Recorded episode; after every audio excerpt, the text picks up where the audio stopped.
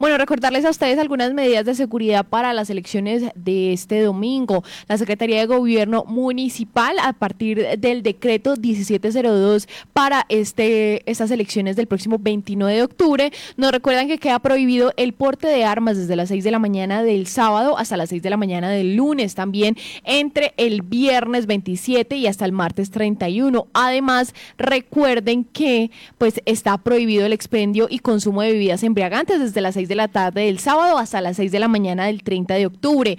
Tampoco se puede instalar puestos de información para los votantes, tampoco el uso de celulares, cámaras fotográficas o de videos dentro de los puestos de votación entre las horas de votación, o sea, entre las 8 de la mañana y las 4 de la tarde. Está prohibida la distribución de propaganda o publicidad política, no se puede realizar ese domingo y además el votante pues sí podrá aportar un impreso de máximo 10 centímetros en un lugar no visible. Entonces, bueno, son algunas de las indicaciones para este domingo. Escuchemos a la secretaria de Gobierno de Manizales, Diana Constanza Mejía Gran.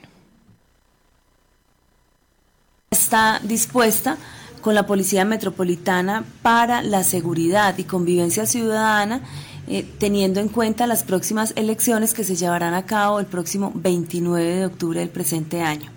Nos vamos a coger en algunas medidas que imparte el decreto 1702 emanado por el Ministerio del Interior y otros ministerios. Es muy importante dar a conocer a los ciudadanos que está prohibido en el municipio de Manizales el porte de armas desde las 6 de la mañana del 28 de octubre de 2023 hasta las 6 de la mañana del día lunes 30 de octubre del año en curso.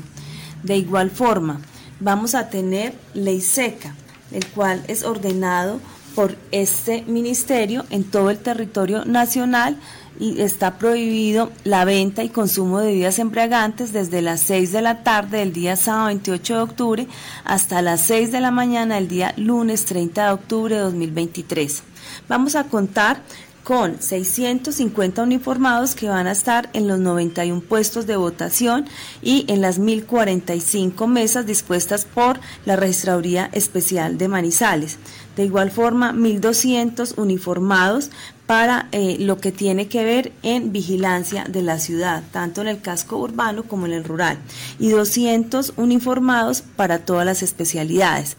De parte de la Secretaría de Gobierno tiene dispuesto un equipo interdisciplinario entre inspectores, comisarios de familia, la suscrita Secretaría de Gobierno, quien va a estar en el puesto de mando unificado, eh, el cual va a ser liderado desde la, el comando de la Policía Metropolitana y va a ser en conjunto con la Gobernación de Caldas desde las 7 de la mañana hasta que terminen los escrutinios del día 29 de octubre. Esperemos que en Manizales las elecciones y el derecho constitucional a votar eh, se transcurra con toda normalidad.